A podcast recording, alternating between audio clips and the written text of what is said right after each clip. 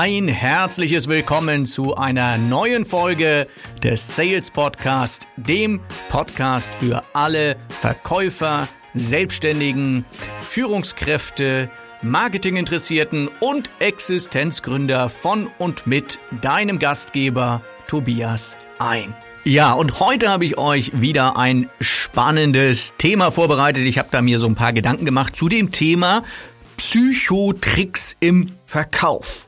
Und äh, tatsächlich wird dieses Wort Psychotricks ganz, ganz häufig oder überhaupt dieses Wort Tricks ganz, ganz häufig in Verbindung gebracht mit Verkäufer, mit dem Thema Verkauf. Und mir als Verkaufstrainer, als Sales Coach wird ja ganz oft auch die Frage gestellt, sag mal Tobias, hast du nicht für mich so einen Trick, ja, oder so ein paar Tricks?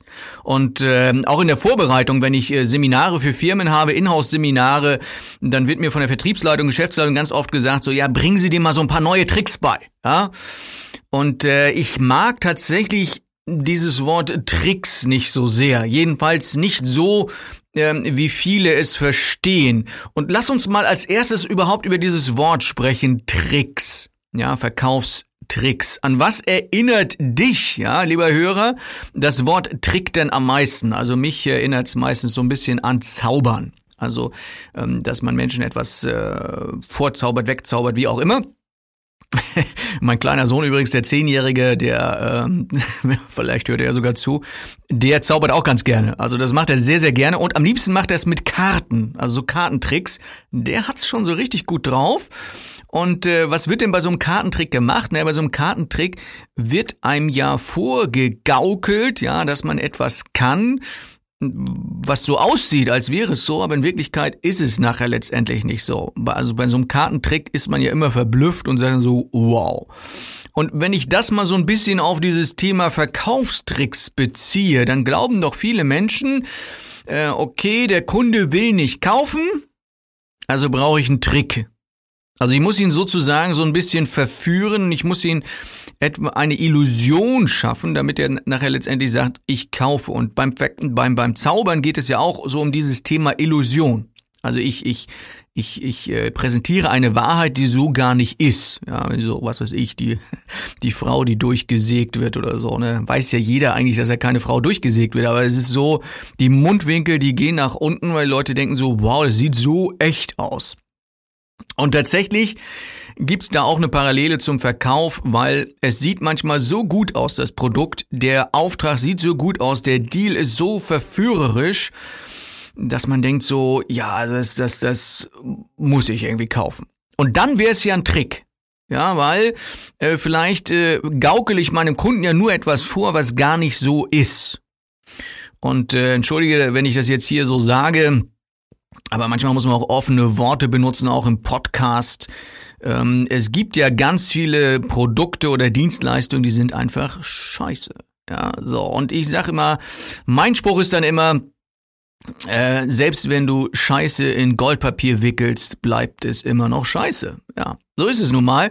Und ähm, deswegen wenn du dann mit einem Trick arbeitest, nur um dein Produkt, was vielleicht gar nicht so gut ist, oder dein Dienstleister, was gar nicht so gut ist, zu verkaufen, dann ist das nicht gerade sehr löblich, weil am Ende kommt's ja irgendwann raus. Und äh, vielleicht ist es auch nicht immer ein schlechtes Produkt, was du verkaufst, oder eine schlechte Dienstleistung, aber vielleicht ist es etwas, was äh, für den einen oder anderen vielleicht gut ist, aber gerade für den Kunden, den du jetzt da vor dir hast, vielleicht nicht das passende Produkt ist, vielleicht nicht die passende Dienstleistung, vielleicht ist ein Wettbewerbsprodukt doch besser für ihn oder vielleicht kann er es tatsächlich im Moment nicht gebrauchen oder was auch immer. Also es ist nicht das passende Produkt. Und jetzt herzugehen und zu sagen, naja, dann, dann verwende ich halt so einen Trick, ja, so dass er es dann trotzdem kauft Finde ich persönlich nicht gut. Wirklich nicht. So, und was passiert denn dann, wenn, wenn Verkäufer diese Tricks benutzen? Es passiert folgendes, das Ansehen der Verkäufer leidet. Und äh, ich glaube, so von den Berufsgruppen her ist Verkäufer so, gehört zu diesen Berufsgruppen, wo man dann so denkt, so ja, nee, Verkäufer, das sind doch so diese schmierigen Typen, die einen irgendwie alles aufschwatzen wollen, ja, auch so dieser Begriff aufschwatzen, äh, aufdrücken, überreden und so weiter. Das sind ja alles so Begrifflichkeiten, die gerne mal mit einem Verkäufer in Verbindung gebracht werden. Und das muss ich ganz ehrlich sagen, das tut mir schon weh. Ja, also mir persönlich als Vollblutverkäufer ich war immer gerne im Verkauf, bin immer noch gerne im Verkauf, auch mit meinen Kunden unterwegs. Verkaufen ist eine tolle Sache, weil für mich ist das etwas, du hast was Tolles, ein tolles Produkt, du hast eine tolle Dienstleistung und du findest einen Kunden, wo du sagst, so, das könnte ihm auf irgendeine Art weiterhelfen und das, das finde ich was Tolles. Also ich, ich freue mich immer, wenn der Kunde glücklich ist mit meiner Dienstleistung, meinem Produkt und am Ende sagt so, Mann, cool, äh, dass äh, ich das gekauft habe und nicht, ähm, dass der Kunde das Gefühl hat, der hat mich zu irgendetwas gedrängt, der hat mich irgendwie überredet. Weil ich glaube, wenn du ein gutes Produkt hast, hast du das einfach nicht nötig. Naja, also wie gesagt, die meisten Verkäufer denken ja auch, dass sie ein gutes Produkt haben. Also das ist natürlich auch so eine Sache. Es wird, es gibt ja eigentlich nicht so viele Scheißprodukte oder Scheißdienstleistungen. Also jeder hat ja irgendwo auch gute Produkte, ja. Und äh, gerade in Deutschland, wo wir sagen so Made in Germany, da gibt's ja ganz, ganz viele gute Produkte. Also von daher wird wahrscheinlich jeder Verkäufer sofort sagen, ja, Tobias, aber ich habe ja auch ein tolles Produkt. Also muss das auch jeder haben. Und das ist vielleicht so ein bisschen der Haken, jeder haben und muss ich glaube, das passt an dieser Stelle dann wieder nicht. Ja, also auch wenn du ein gutes Produkt hast, wenn du der Marktführer bist vielleicht in deinem Bereich, wenn du wirklich eine Top-Performance hast, muss es trotzdem noch nicht sein, dass jeder dein Produkt unbedingt braucht. Leider glauben das Verkäufer. Ne? Also Verkäufer glauben ganz häufig, dass sie sagen, so jeder muss mein Produkt kaufen und sehen das als eine persönliche Niederlage, wenn es mal ein Produkt, äh, einen Kunden gibt, der das Produkt nicht kauft. Also das leidet das Ansehen. Das ist so so der Punkt, warum, ähm, sage ich mal, wir nicht vielleicht mit Tricks arbeiten sollten. Und äh, manche Verkäufer sagen dann auch so, naja, ähm, weißt du, der Kunde, der wird mein Produkt schon kaufen, er weiß nur noch nicht, dass er, oder er wird es brauchen, er weiß nur noch nicht, dass er es braucht. Ja, und das ist, ähm, ja, das ist, wie ich finde, ähm, falsch rum verkaufen, weil letztendlich ist es doch so, dass ich erst überlegen muss, braucht er es das, braucht, braucht er es das, sag mal, Tobias, braucht er das Produkt und dann verkaufe ich es ihm. Ja, und das ist Bedarfsanalyse nennt man das übrigens auch im Fachdeutsch oder im Verkäuferdeutsch und übrigens auch etwas, äh, wo ich immer wieder feststelle, auch in meinen Trainings und Coachings, anständige Bedarfsanalyse machen die wenigsten Verkäufer, denn dann würde das nicht dabei rauskommen, dass man Kunden Produkte verkauft, die sie gar nicht brauchen oder die nicht passen. Also ein Trick, ja, um das nochmal klarzustellen, ein Trick ist dazu da, um natürliche Zweifel auszuschalten statt auszuräumen. Das ist ein kleiner, aber feiner Unterschied, ja. Ich kann Zweifel ausschalten, abschalten mit einem Trick und zack, ist der Zweifel nicht mehr da beim Kunden, dass er sagt, brauche ich, brauche ich nicht. Oder ich räume ihn aus, das ist aber wieder etwas ganz anderes. Das heißt, ich beschäftige mich mit dem Kunden, ich mache eine Bedarfsanalyse und schaue, das, guck mal, lieber Kunde, das Produkt würde schon ganz ordentlich passen auf deine Situation und dann ist es ein Zweifel ausräumen. Aber mit einem Trick schalte ich ihn aus. Naja, und dann habe ich mir natürlich überlegt heute, ähm, ich werde mal mit euch ein paar Tricks vielleicht äh, besprechen, die ich einfach doof finde, ja. So. also, als erstes, das ist der Trick der künstlichen Verknappung. Künstliche Verknappung heißt, ich sage dem Kunden, du, gibt's nur noch so und so viel davon und nur noch heute und morgen gibt's das nicht mehr und wenn du dich nicht beeilst, dann ist es bald weg, weil wir haben nur 100 Stück davon. Ja?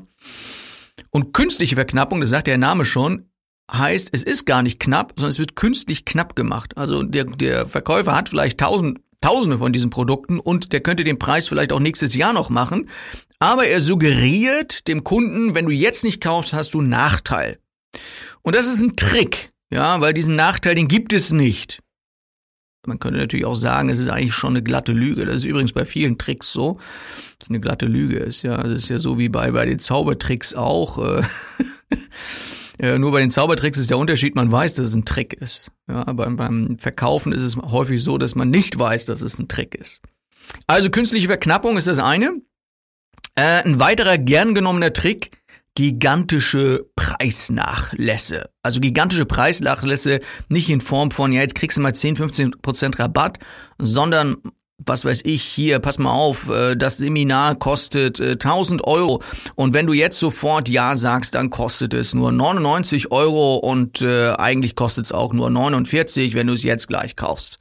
Das sind gigantische Preisnachlässe von mal eben 90 Prozent, 95 Prozent und dann frage ich mich natürlich als ausgebildeter Kaufmann, wie rechne die denn? Also vor allem, wenn ich jetzt vorher einen Preis hinschreibe und sage, pass mal auf und der ist jetzt 90 Prozent niedriger, fühlt man sich schon ein bisschen ver, naja, ich traue es mir jetzt hier nicht auszusprechen, aber tatsächlich ist es doch so, wenn ich jetzt einen Preis, einen gigantischen Preisnachlass mache.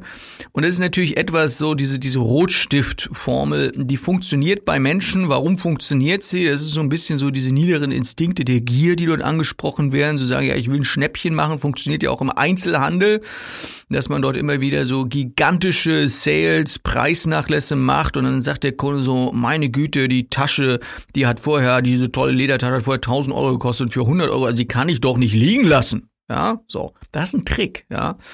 Äh, gigantische Preisnachlässe. Dann habe ich mir noch einen Trick ausgedacht oder ist mir aufgefallen, dass Preise verschachtelt werden. Ja, dass man also nicht den, den richtigen Preis nennt. Das ist übrigens etwas, was mir häufig auffällt bei so Buchungsplattformen im Internet. Ja, wenn du zum Beispiel eine Reise buchen willst, einen Flug buchen willst, dann wird da irgendwie gesagt, so ja, pass auf, hier 99 Euro kostet der Flug nach sonst wohin. Und dann äh, klickst du dich so durch und sagst, Mensch, 99 Euro nach Miami fliegen, das ist ja super. Und dann klickst du weiter, dann ist es schon mal für zwei Pers äh, ist es schon mal nur für die Hinfahrt, ja, nur für die Hinreise so hin und rück schon mal das Doppelte. Und dann wurde vergessen, dass du dort ja gar kein Gepäck mitnehmen darfst und nach Miami ohne Gepäck ist irgendwie doof. Also musst du das Gepäck auch noch extra bezahlen, dann musst du extra bezahlen eine Servicegebühr, dann musst du extra zahlen die Steuern, dann musst du extra zahlen eine Versicherung, dann musst du extra zahlen, dass du überhaupt dort buchen darfst, eine Bearbeitungspauschale und hast du nicht gesehen. Und am Ende sind aus den 99 Euro 699 Euro geworden. Ja, schöner Spaß, ne? So, also Preise verschachteln wird auch gerne genommen. Nicht nett.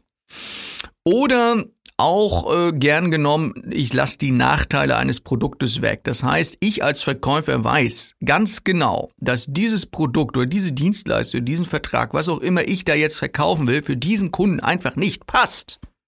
Er wird nicht zufrieden sein damit. Ich weiß das.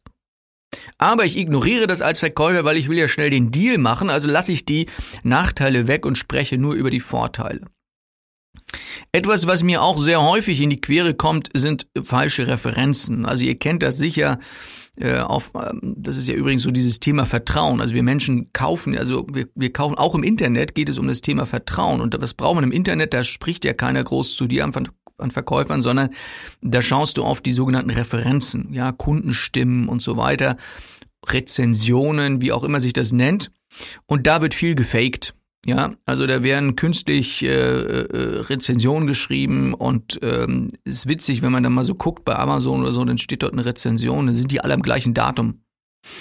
Und dann weißt du schon, aha, okay, da hat irgendwie so einer ein bisschen nachgeholfen, ja. Also spricht, glaube ich, nichts dagegen, wenn man mal ein, zwei Freunde fragt oder auch Kunden vor allem fragt und sagt, du, wenn du das Produkt gut findest, würde ich super nett finden, wenn du mir eine Rezension dazu schreibst oder äh, ne, wenn du mir eine, eine Referenz gibst. Da ist nichts gegen einzuwenden, aber falsche Referenzen, falsche Referenzen, also ein guter Verkäufer hat sowas nicht nötig und äh, das ist nicht nett. Ähm, dann gibt es auch so äh, sprachliche Tricks, also so, so Sprachmuster, wo ich sage so, also nicht mal Sprachmuster, sondern wirklich, wirklich sprachliche Tricks. Also ich, ich, ich nenne euch mal ein paar. Zum Beispiel, ich würde das so machen. Ist ja auch okay, ja, wenn du deinem Kunden sagst, also pass mal auf, äh, wenn ich an deiner Stelle wäre, ich würde das kaufen oder ich würde das so machen. Wenn es denn stimmt, ja, dann ist okay. Ja? Wenn du sagst, ja, also ich würde jetzt hier äh, den Mercedes kaufen und so weiter, wenn das, wenn das stimmt, dann sag das deinem Kunden. Aber ich glaube, es wird auch oft als Trick verwendet im Sinne von, es stimmt eigentlich gar nicht. Ich will dem Kunden nur rumkriegen. Ja? Oder ähm, Verkäufer sprechen von einer einmaligen Gelegenheit. Ja, also das ist, das ist, also das hat es noch nie gegeben, wird es nie wieder geben und deswegen solltest du, lieber Kunde, jetzt zuschlagen. Auch so ein Satz, ne? Oder wenn du zu deinem Kunden sagst, das habe ich nur für Sie Also das ist extra nur für Sie mache ich jetzt mal eine Ausnahme. Nur für Sie gibt's dieses Produkt. Nur für Sie ist dieser besondere Preis. Und dieses nur für Sie, also ich glaube, dass das häufig auch nur ein Trick ist, ja. Ähm, man nennt solche Sachen ja auch ähm, spätestens seit äh, Amerika einen neuen Präsidenten hat, ähm, ist ja das Wort alternative Wahrheiten ein geflügelter Begriff geworden. Also ich möchte jetzt auch nicht politisch werden, aber ich finde dieses Wort so so witzig. Alternative Wahrheiten. Ähm, ja, was ist das? Es ist eine Lüge. Es ist schlicht und ergreifend eine Lüge. Und ähm, ja, wenn man seinem Kunden etwas vorlügt, dann soll man sich auch nicht wundern, wenn am Ende natürlich der Ruf äh, darunter leidet oder der Kunde irgendwann sagt, so Verkäufer sind doch irgendwie alle gleich oder du deinen Kunden, einen Kunden hast, äh, wo du nachher nicht mehr wiederverkaufen kannst. Und ich glaube, in den meisten Fällen ist man schon abhängig von einer guten Kundenbeziehung. Das heißt, du willst deinem Kunden nicht nur einmal verkaufen, sondern du möchtest eine Beziehung haben, was natürlich auch dazu führt, dass er dich weiterempfiehlt, du noch mehr Kunden bekommst und so weiter. Und manchmal habe ich das Gefühl, oder ganz häufig habe ich das Gefühl, Verkäufer sind eher so, ja, irgendwie wie Kühe oder was weiß ich, die einfach nur die Wiese einmal abgrasen. ich wollte jetzt noch was anderes sagen abgrasen, einmal draufkacken und dann zur nächsten Wiese gehen. Aber Ihr versteht, was ich meine, ja? Also diese, diese Abgrasmentalität, ich grase mal einen Markt ab, ich grase mal meine Kunden ab und danach ist mir egal, ja? Auch wenn die, äh, wenn die Wiese kaputt getrampelt ist, ich muss da eh nicht mehr hin. Das ist keine schöne Mentalität und vor allem ist es doof, weil du musst immer wieder neue Kunden suchen. Also das mal so ein paar Tricks, die ich ähm, ja mit euch besprechen wollte.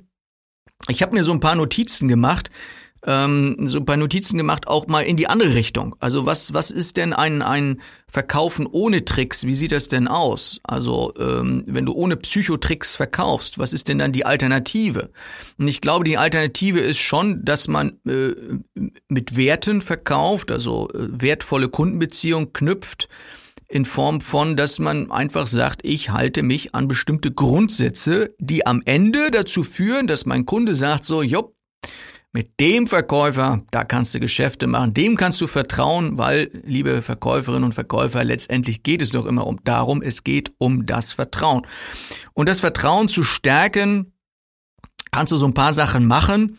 Ähm, es gibt so ein paar Regeln für mich persönlich auch und die ich versuche auch in meinen Coachings und Trainings weiterzugeben. Das erste ist ähm, Wertschätzung vor Wertschöpfung. Denk mal drüber nach, lass es mal aus der Zunge zergehen.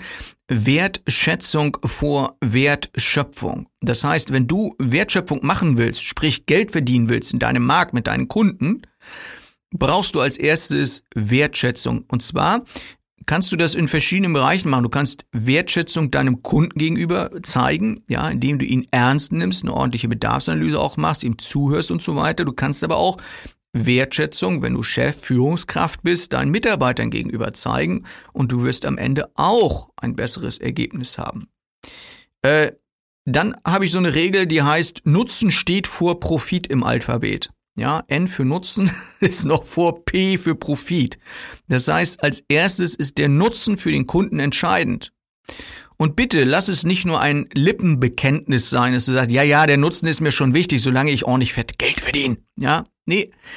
Wenn du das vorne dran stellst, den Nutzen für deinen Kunden wirst du sehen, kommt der Profit von alleine. Ist so. Und aufrichtige Verkäufer kommen weiter. Das ist auch etwas für mich. Ich habe so, so, so einen eindrücklichen Satz immer noch im Hinterkopf. Ich hatte mal, als ich mein erstes Geschäft mit Mitte 20 gegründet habe, ähm, wir hatten eine Industrie, einen, einen großen Handel aufgebaut und dann hatte ich mit, mit Partnern natürlich auch zu tun, mit Zulieferern und da besuchte mich ein älterer Herr, der schon kurz vor der Rente war, äh, der Vertriebsleiter einer Firma, mit der ich zusammengearbeitet habe. Und äh, der kam zu mir ins Büro. Damals hatte ich noch ein ganz kleines Büro, eine ganz kleine Halle gehabt und so weiter, als wir angefangen haben. Und der kam zu mir und fand es alles ganz niedlich, was ich dort gemacht habe. Also in Form von hm, die Wettbewerber, die erkannt hatten, also riesengroße Glasbauten gehabt, äh, die einen beeindrucken konnten. Und er sah also mein kleines Geschäft, was also sehr, sehr rührig war Und äh, ich war damals noch am Anfang und er sagte zu mir, weil er, wir hatten so ein paar gemeinsame Bekannte und hatten, wir hatten ein bisschen darüber geredet, wie, wie die sich im Markt verhalten und wie aggressiv die sich im Markt verhalten. Und er sagte damals zu mir einen Satz, den ich bis heute nicht vergessen kann. Er sagte zu mir, Herr Ein, wir waren per Sie, er sagte, Herr Ein, sagte er, wenn Sie in diesem Geschäft erfolgreich sein wollen, müssen Sie kein Schwein sein. Das fand ich schon spannend. Also in dem Zusammenhang weil er halt äh, äh, gerade diesem Haifischbecken, wo wir uns da befanden, äh, gesagt hat, so, also das haben sie gar nicht nötig, also sie müssen gar nicht mit unlauteren Mitteln äh, äh, arbeiten. Deswegen aufrichtige Verkäufer kommen weiter. Äh, dann denke ich auch immer so, Verkaufen ist auch kein Krieg. Also es, sind, es werden manchmal so Vokabeln benutzt im, im Verkauf und man sagt so, ja, wir müssen Marktanteile erkämpfen. Äh, wir müssen, äh, wir müssen den, den Kunden äh, kassieren, wir müssen ihn besiegen, wir müssen das Verkaufsgespräch müssen wir und wir müssen uns, uns, wir müssen, wir müssen die Verhandlungen müssen wir gewinnen und so. Also man hat manchmal das, das Gefühl, Verkaufen ist ein Krieg für viele Leute. Das glaube ich eben nicht. Also ein Sport vielleicht schon, aber nicht ein Krieg, ja. Ähm, der Kunde entscheidet, ist auch so ein Grundsatz von mir. Lass doch auch mal den Kunden wieder entscheiden. Also dem Kunden übers, über den Mund zu fahren, den Kunden außen vor zu lassen, äh, den Kunden doof dastehen zu lassen, damit kommst du nicht weiter. Und der Kunde ist mündig und lass ihn doch auch mal entscheiden, ja. Ähm, sei kein Besserwisser, ist übrigens auch in der heutigen Zeit sehr, sehr wichtig. Warum? Weil wir haben heute das Internet, der Kunde ist heute viel informierter als noch vor 20 Jahren. Und deswegen ähm, äh, kannst du mit Fachwissen, Fachwissen ist zwar die Voraussetzung, um guter Verkäufer zu sein, aber du kannst damit jetzt nicht mehr irgendwie überzeugen in Form von, ich rede jetzt äh, äh, dem, dem Kunden mal Fachwissen ein und der ist so beeindruckt, dass er von mir kauft, weil es häufig ja doch ist, dass der Kunde sogar manchmal schlauer ist als wir. Und dann denke ich noch so als, als ein Punkt, Transparenz ist eher ein Wettbewerbsvorteil. Also das ist ja jemand, der mit Tricks arbeitet, denkt ja immer, dann habe ich einen Nachteil, ja, weil alle sind, alle machen, arbeiten mit Tricks und, und, und versuchen den Kunden irgendwie zu übertölpeln. Und ich bin am Ende der Dove, ja, weil ich keinen Umsatz mache. Nein, am Ende bist du der Kluge, denn mit Transparenz kannst du werben und ich glaube auch, ich habe das Gefühl oder ich, ich weiß es auch mit Bestimmtheit, dass Transparenz heute viel, viel, viel mehr und äh, noch kommt und viel, viel wichtiger ist. Also sei es im Endkundenbereich, im Consumerbereich, wo der Kunde sagt, ich will zum Beispiel wissen, wo kommt denn das Zeug her, was du mir da verkaufen willst und so weiter. Ja, also ethische Grundsätze, Wertvorstellungen im Verkauf, glaube ich, spielen heute schon eine große Rolle und ich glaube, werden in Zukunft noch, noch viel mehr eine Rolle spielen weil wir weltweit agieren, weil wir, ähm, ja, sage ich mal, die die Grenzen überwinden, weil wir sehr viel interagieren mit Kunden. Wir haben halt nicht mehr nur ein paar Kunden, sondern wir kommunizieren mit Tausenden, vielleicht sogar mit Millionen von Kunden. Und deshalb ist dieser Faktor Vertrauen und Ethik im Verkauf, glaube ich, ganz wichtiger für die Zukunft. Und deshalb wollte ich mal darüber sprechen, über dieses Thema Psycho Tricks im Verkauf, weil ich glaube, wenn du gut bist, hast du es gar nicht nötig, mit Tricks äh, zu arbeiten. Und zwei Sachen wollte ich noch erwähnen am Ende, vielleicht auch drei, mal schauen. also einmal, lieber Zuhörer, wenn du sagst, Mensch, äh, Tobias, cooler Podcast, finde ich klasse. Lass doch eine Bewertung da, bewerte den, zeig ihn deinen Kollegen und mach ein bisschen Werbung dafür. Aber nur wenn du magst. Ja, also ich will da keine Psychotricks jetzt verwenden. Und äh, dann möchte ich nochmal auf zwei Sachen hinweisen. Nämlich das eine ist äh, das Thema, ähm, ja, wie äh, kann ich denn verkaufen lernen? Und da gibt's ja die, äh, den Sales Online-Kurs. Und da verweise ich immer gerne auf meinen ja, Kurs, den ich mit viel Liebe erstellt habe. Den findest du unter sales-onlinekurs.de. Und das andere, was mittlerweile wirklich immer mehr wird, ist das Thema Online-Coaching. Und das ist, da haben wir, glaube ich, mit, mit dieser Plattform, mit der wir arbeiten, was ganz Gutes hingekriegt. Und mit der Art und Weise, wie ich das mache. Also es ist sehr, sehr beliebt, äh, das Online-Coaching, weil es hat nämlich den Vorteil, dass ähm, ja jemand, der von mir gecoacht wird, online per Webcam, also er braucht keine Fahrtkosten in Anspruch nehmen, wir brauchen keinen Raum, ich muss nicht losfahren, hat viele Vorteile und vor allem ist es sehr, sehr individuell, weil wenn du im Seminar bist, zwei, drei Tage, nimmst vielleicht zwei, drei Punkte mit nach Hause, machst eine Stunde Coaching mit mir, hast du wahrscheinlich viel mehr davon, weil wir wirklich direkt in deinem Business und in deiner Firma, in deinem Geschäft arbeiten. Und das findest du unter sales-coach.de. Also check it out, ja, schau mal nach, tu mir den Gefallen. Das eine oder andere wird vielleicht für dich was sein. Sales-online-kurs.de oder sales-coach.de. Und wenn du sagst, Mensch, Tobias, äh, ich will dich aber mal in echt sehen, jetzt kommt's. Dann guckst du, ja, guckst du unter sales-day.de und beim Sales Day dieses Jahr, wir haben noch ein paar Tickets, äh, weiß jetzt gar nicht, haben wir für alle Städte noch, ich weiß es nicht aus dem Kopf, aber guck mal auf die Webseite sales-day.de sind glaube ich fünf Orte, wo wir dieses Jahr unterwegs sind. Äh, Im Mai ist es schon, also nicht mehr lange hin. Check it out, guck mal rein ob wir da uns nicht mal persönlich sehen wollen. So, genug gelabert, genug Werbung gemacht, alles reingepackt und äh, ja, denk mal drüber nach. Psychotricks im Verkauf mh, hm, haben wir nicht nötig. Also in diesem Sinne, vielen Dank fürs Zuhören und äh, bis zum nächsten Mal.